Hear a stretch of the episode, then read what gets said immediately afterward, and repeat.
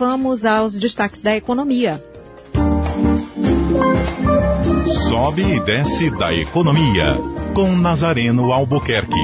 Oferecimento: Forte Imagem. Diagnóstico por imagem com qualidade. 3224-8903. Oi, Nazareno, boa tarde. Oi, Maísa, boa tarde, boa tarde, ouvintes. A segunda pesquisa de endividamento do consumidor de Fortaleza, da Federação do Comércio, não é? O 71% dos fortalezenses possuem algum tipo de dívida. Inclusive eu, todo mundo. Quem é que não deve? Tá? O, o dever não é problema numa economia.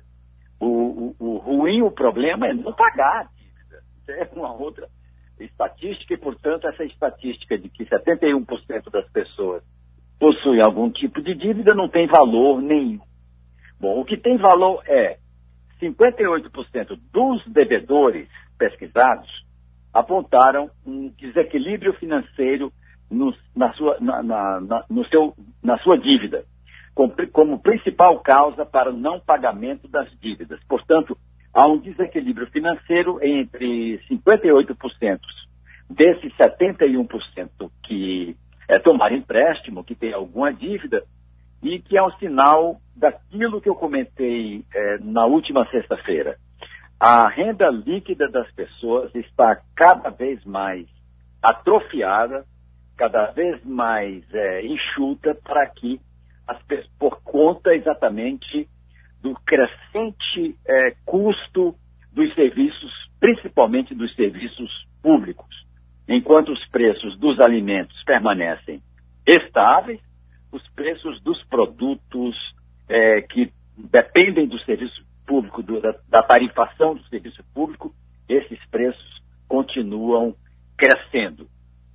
Outro dado é que o tempo médio de atraso nas contas das pessoas é de 68 dias.